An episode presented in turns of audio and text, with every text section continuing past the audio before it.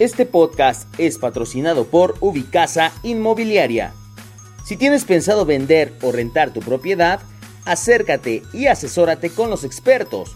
Ubicasa Inmobiliaria te da los pasos a seguir para lograrlo de la manera más fácil, rápida y segura. No importa si aún la estás pagando con crédito hipotecario, Infonavit o Fobiste. Asesórate con los expertos. Ubicasa Inmobiliaria.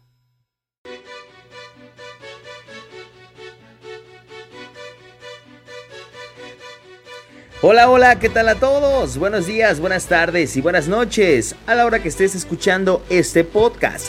Ya es miércoles 8 de abril, ya es miércoles, ¿qué onda? ¿Cómo está toda la banda? ¿Cómo está toda la gente de los héroes de Camac? Ya llegamos al podcast número 5 y hoy tenemos entrevista, tenemos patrocinadores, tenemos un tema realmente importante para toda la sociedad y toda la comunidad todos los vecinos de los héroes de Camac, un tema realmente importante.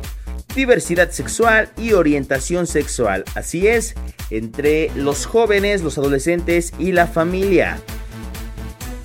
Así que no te muevas, quédate con nosotros. Yo soy Abraham G. Palafox y estás en el quinto podcast de la página más grande de los héroes de Camac. Así es, la página de arroba vecino héroes y también a través de arroba enlace directo. ¿Cómo se le están pasando en esta semana? Seguimos en contingencia, seguimos en cuarentena. Ya hace falta salir, ¿no? Ya hace falta una reunión, ya hace falta salir con los amigos, con los cuates. Ya hace falta despejarnos un ratito. A mí la verdad esta rola me late, me late mucho. Está bien, bien puesta para ponernos felices, felices y contentos. Ya llegó el podcast número 5. No te vayas, no te muevas, quédate con nosotros.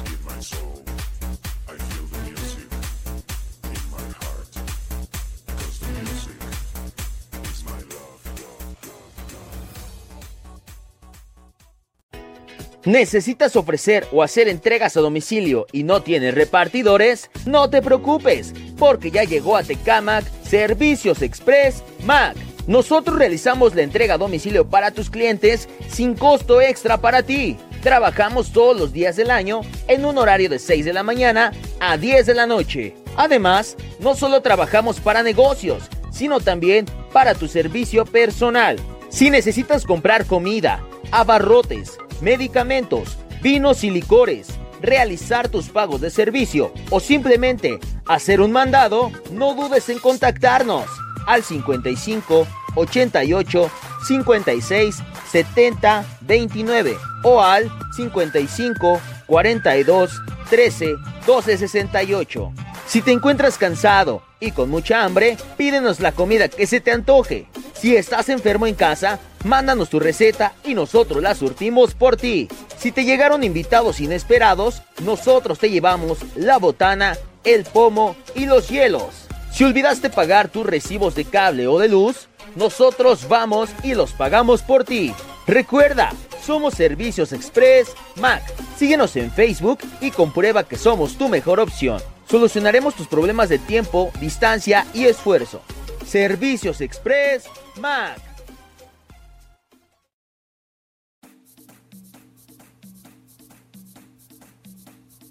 Y bueno, como se los comenté antes de la pausa comercial de nuestro patrocinador, el día de hoy vamos a hablar acerca de la diversidad sexual y orientación sexual entre los jóvenes, los adolescentes y la familia. Y quiero iniciar explicándote qué es la diversidad y la orientación sexual, ¿no? La manera en la que nos expresamos, la forma en la que nos reconocemos y el modo en el que nos relacionamos varía de persona a persona. Pero sin importar estas diferencias, al final todos somos iguales y tenemos los mismos derechos y obligaciones. Por eso hoy en el quinto podcast hablaremos sobre la orientación sexual y la identidad de género. La orientación sexual tiene que ver con las expresiones relacionadas a cómo vivimos nuestra intimidad. En este sentido existen diferentes formas. La homosexual es la atracción hacia personas del mismo género la heterosexual hacia personas del género contrario y la bisexual que es la atracción hacia ambos géneros. Todas estas expresiones son totalmente válidas, sin embargo no siempre las reconocemos.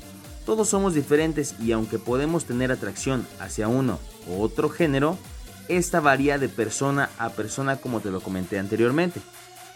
Hablando sobre sexualidad, eh, anteriormente las cosas eran muy sencillas. Según esto, los hombres debían ser masculinos y las mujeres muy femeninas. Y el que no siguiera o encajara en este protocolo podría ser objeto de burla y de discriminación. Así lo resolvían anteriormente.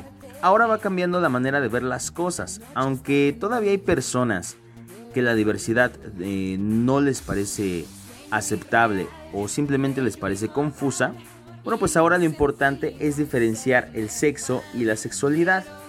El sexo tiene que ver con el cuerpo, las características físicas y genéticas que relacionan con lo femenino y lo masculino. La sexualidad son las emociones y conductas, los deseos y las prácticas relacionadas con la atracción y con el sexo. Convencionalmente decimos que hay dos sexos, masculino y femenino, pero desde ahí ya hay un error. Hay personas que no se pueden clasificar tan fácilmente. Una persona así se denomina intersexual. Por ejemplo, son las personas que nacen con físico masculino, pero al crecer desarrollan caderas y pechos femeninos. O viceversa. Así es, esto es posible. Esto pasa en el 1% de la población del mundo.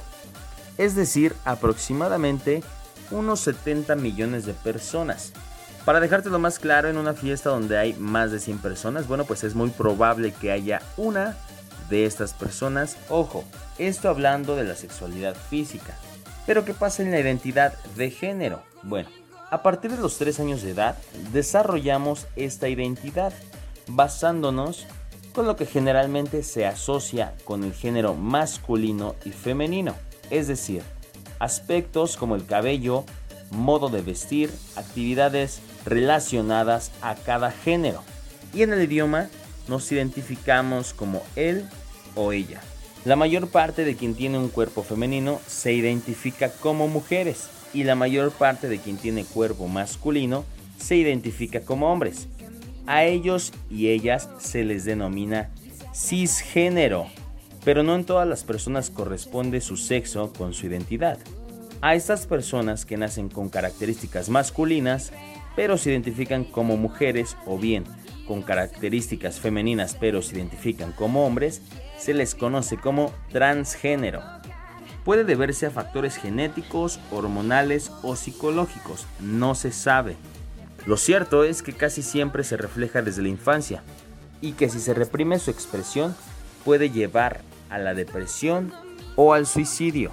El riesgo entre suicidio de personas trans es del 43%, a diferencia del 5% que hay en la población mundial.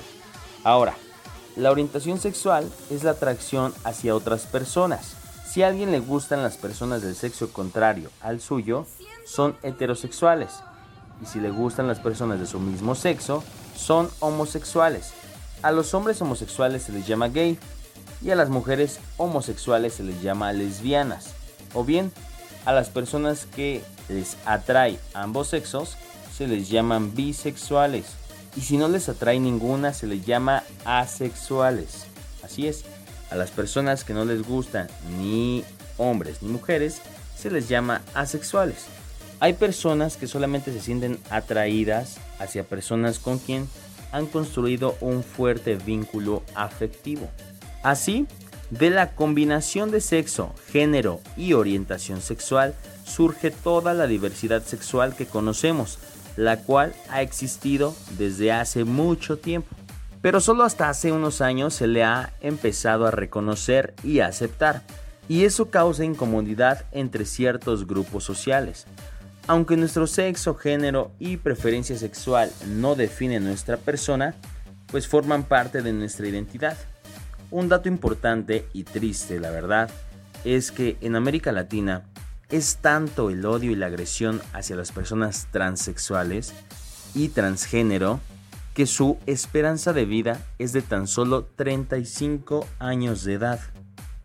Todos somos distintos, todos tenemos el mismo valor y los mismos derechos.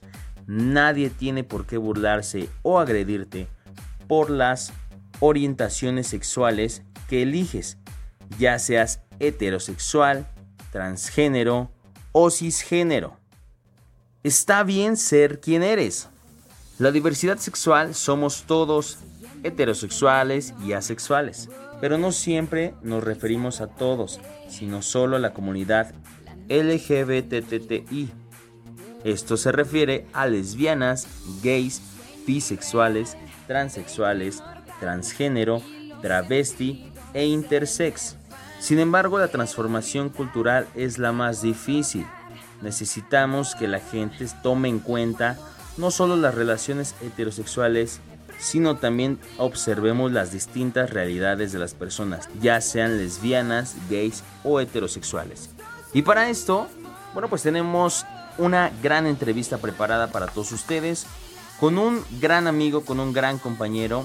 Su nombre es Alan Acatitla, él es profesor, él es docente, es un gran maestro de nivel primaria y es un ciudadano de esta comunidad. Él es residente de los Héroes de Camac y fiel seguidor de la página de arroba vecino. Así que los dejo con la entrevista. No se despeguen. Continuamos. Este podcast es patrocinado por Huesitos Don Fer. Nuestros amigos de Huesitos Don Fer, los auténticos y originales huesitos en carnitas, en apoyo a nuestra comunidad, comenzarán a dar servicio a domicilio. Así que ya lo saben, pidan cualquiera de sus deliciosos productos: espinazo, costilla, chamorros, manitas, cuerito, maciza y surtida. Realiza tu pedido vía WhatsApp al 55 38 10 0487 y disfruten desde la comodidad y seguridad de su hogar o negocio el delicioso sabor de Huesitos Don Fer. Y bueno, pues el día de hoy tenemos una entrevista con un profesor de la comunidad de los héroes de Camac. Eh, su nombre es Alan Acatitla.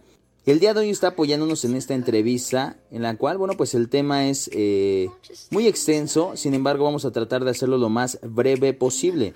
Él domina el tema de manera excelente, tiene gran conocimiento en este tema de diversidad sexual y orientación sexual.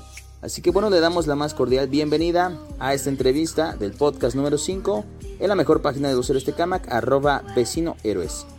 ¿Qué tal? Buenas noches. Al contrario, eh, les agradezco muchísimo a la página por darme la oportunidad de, este espacio y principalmente eh, a ti, amigo, que, me estás abriendo esta, esta oportunidad para compartir un poquito de lo que sabemos, de lo que hemos aprendido a lo largo de, esta breve experiencia como docente, como profesionista de la educación y bueno, también teniendo como base eh, la tesis que elaboré en mi periodo de universidad titulada Diversidad Sexual en uno de los centros de bachillerato de aquí de, de los héroes de Camac. Muchísimas gracias por la invitación.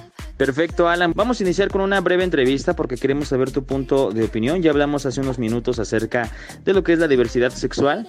Y me gustaría mucho, la verdad, saber tu punto de vista, un punto de vista más de nuestra comunidad. Y bueno, pues también para que esto sirva de, pues, eh, como punto de partida, ¿no? A lo mejor tenemos personas que no conocen este tema, a lo mejor tenemos niños, tenemos adolescentes, tenemos jóvenes que desconocen este tema y podemos apoyarlos, podemos orientarlos un poquito más, ¿va? Quisiera yo preguntarte, ¿cómo es la diversidad en México? ¿Qué piensas? ¿Qué opinas? Efectivamente, como lo mencionas, México es un país rico en muchas situaciones, cultura, tradiciones, eh, gastronomía, infinidad de cosas. Sin embargo, te puedo yo mencionar que algo que sí carece México es información sobre diversidad sexual. Eh, y no culpamos a la sociedad o no culpamos a los movimientos LGBT, no, no culpamos a las nuevas generaciones por estar desinformadas, pero sí hacemos responsable a un sistema educativo y binario que nos ha regido por muchísimo tiempo. Y no te estoy hablando de 10 años, eh, te estoy hablando de muchísimos años.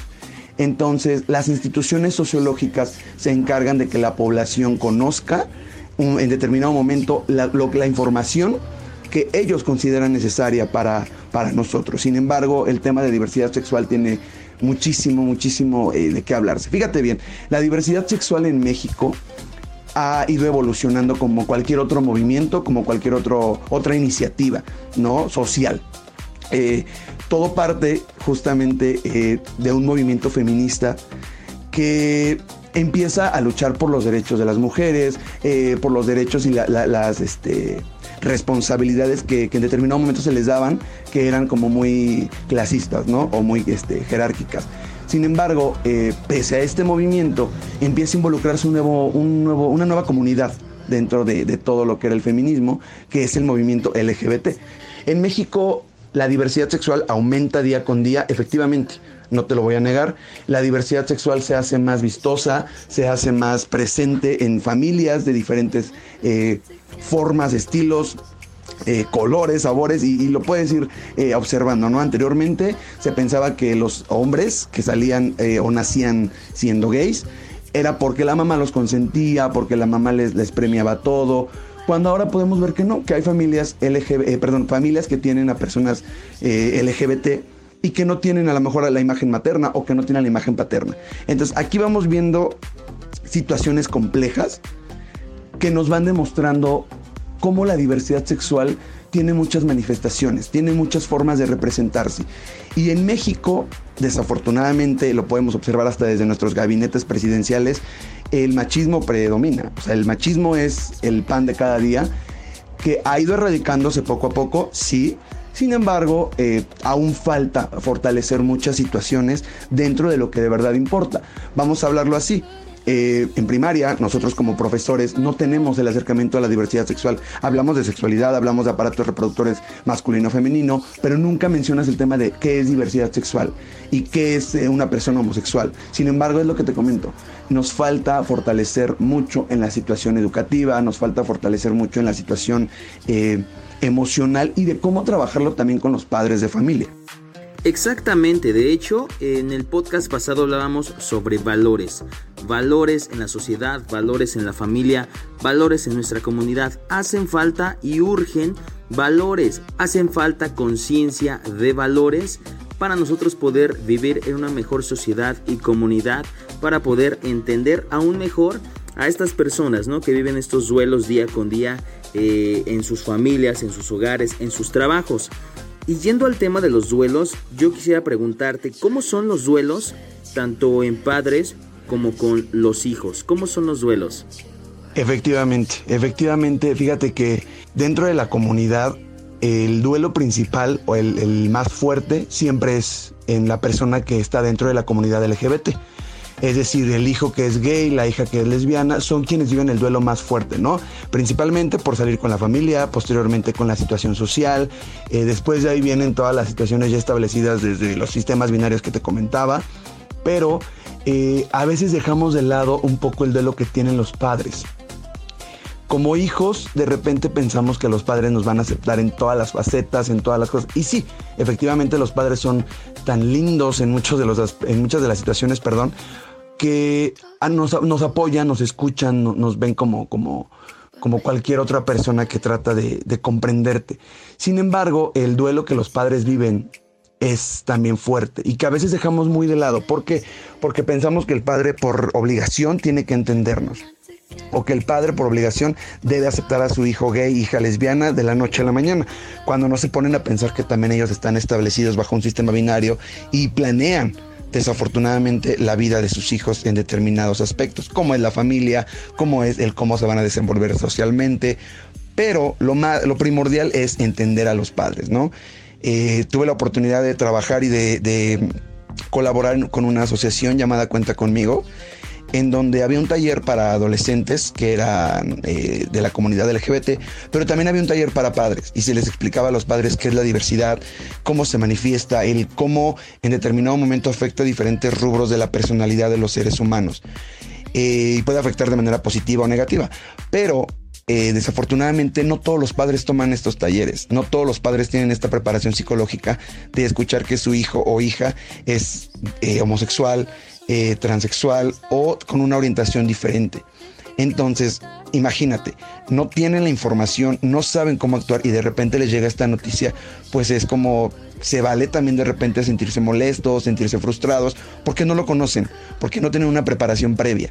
Y también es justo entenderlos, no solamente ponernos en la postura de, ok, el hijo tiene que ser aceptado, sí, pero también tenemos que comprender que estas personas que han vivido más tiempo tienen ideas o creencias concretas, que es muy complicado mover de la noche a la mañana y pasa en cualquier otra situación emocional a la que nosotros nos enfrentemos.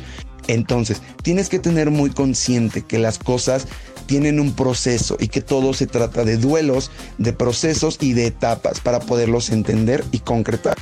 Efectivamente, tenemos que tomarlo de la mejor manera, tenemos que tener un buen proceso, un buen desarrollo de todo este tema para poder ampliar nuestra mentalidad hacia este tipo de, casos, ¿no?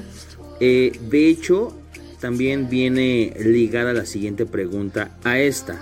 ¿Cómo reaccionar o cómo apoyar a los padres de familia cuando es el momento preciso de salir del closet de sus hijos, de sus hijas eh, cómo poder soportar a lo mejor o cómo poder enfrentar esta situación en el momento preciso cuando salen del closet alguna de estas personas, ¿no? Cómo saber o cómo llevar a cabo este proceso para tomarlo de la mejor manera. Yo creo que lo primordial es informarse estar enterados de la realidad de cómo son las situaciones dentro de la diversidad, porque desafortunadamente vivimos en una sociedad que genera estereotipos de todo lo que eh, se vive socialmente. Entonces, ¿qué ideas se tienen de la diversidad, no? De las personas LGBT. Mm, les encanta eh, la fiesta, este, hay más promiscuidad, mayor eh, índice de enfermedades de transmisión sexual y, desconocemos la parte real o la parte teórica. Entonces yo creo que lo primordial que deben hacer todos y cada uno de los padres es informarse. Hay textos que les ayudan a guiar esta situación de cómo tomarlo, cómo vivirlo en procesos, porque como te digo, no es de la noche a la mañana.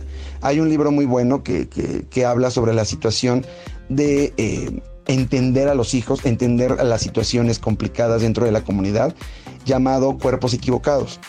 Este libro enriquece muchísimo esta área de, de aprender a tomar las situaciones eh, generales de lo que es la diversidad. Obviamente cada caso, cada persona es un mundo diferente y cada persona lo va a manifestar o lo va a representar de diferente manera. Por ejemplo, hay personas homosexuales que llaman afeminados, que a lo mejor son estas personas pues que se les nota un poco más, que tienden a ser un poco más eh, femeninos dentro de la comunidad. Hay otras personas homosexuales que no se les nota absolutamente nada. Y aquí no quiere decir que quién esté mejor o quién esté peor cada persona manifiesta su personalidad de acuerdo a conforme se siente a gusto y conforme lo considera más eh, viable para la sociedad. Y eso es independiente de si la persona fue, bien, orientada o no eh, académicamente. Pero vuelvo a lo mismo que te mencionaba al inicio, ¿no? Dime cuándo en la escuela se les enseña a los niños que hay una diversidad fuera del mundo. Entonces los niños van por la calle con sus papás, observan a dos hombres o a dos mujeres tomados de la mano, dándose un, dándose un beso, ¿y qué pasa?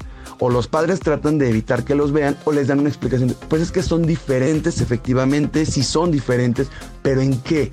¿Cuál es la diferencia? Hay que aprender a manifestarlo. ¿Y eso a través de qué? De la información concreta. Exactamente, ¿no? Hay que aprender a informarnos bien, informar también a nuestra sociedad, a nuestros hijos, a nuestros amigos, pues para que no haya este tipo de discriminación, como lo mencionabas, ¿no? Anteriormente con, cuando tú ves a, dos personas juntas, cuando ves a, dos personas del mismo sexo que se están tomando la mano, que se están besando, bueno, pues de esta manera puedas tú tener eh, una, una manera más rápida y más fácil de poder explicarlo incluso para un pequeño, ¿no? Que te pregunta a lo mejor para nuestros hijos y demás, ¿no? Eh, con esto quiero preguntarte también si México, ¿tú crees que México está listo para los cambios que la comunidad requiere? Eh, tal vez no más fácil ni más rápida, sino más concreta y cierta, ¿sale? O sea, es a, lo que yo me trato de referir más enfocada a algo concreto y real, que no solamente demos el punto de vista personal y lo que yo creo, sino lo que en realidad es. Los cambios que la comunidad actualmente pues exige y que se ha dado apertura en, en nuestro país son el matrimonio igualitario, la adopción, etcétera. Tal vez las personas LGBT están completamente listas y calificadas para poder eh, criar a un niño. Eso no lo voy a dejar este, en duda, no, al contrario.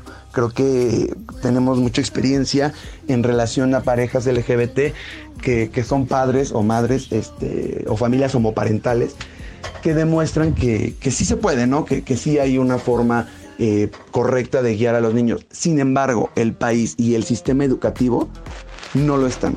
Te lo digo de manera eh, presencial, de manera personal y como de manera vivencial, eh, actualmente en las escuelas los profesores no están calificados para afrontar problemas de discriminación entre los mismos niños. Desafortunadamente los niños no tienen la noción de cuánto puede lastimar una palabra. Pero si nos vamos a antecedentes y a exigencias que la comunidad ha hecho, no ha habido un sistema que exija que dentro de las escuelas se hable de diversidad sexual. A lo mejor se ha mencionado, pero no ha sido un movimiento eh, estricto, que sea constante.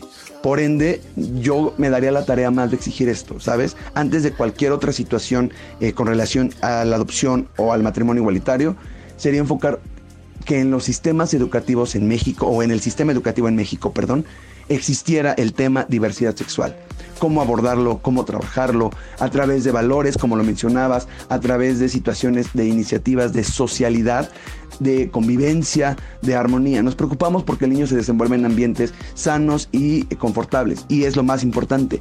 Pero también debemos de estar un niño informado, un niño que enriquezca su cultura, que enriquezca su país a través de su bagaje de conocimientos, no solamente de tú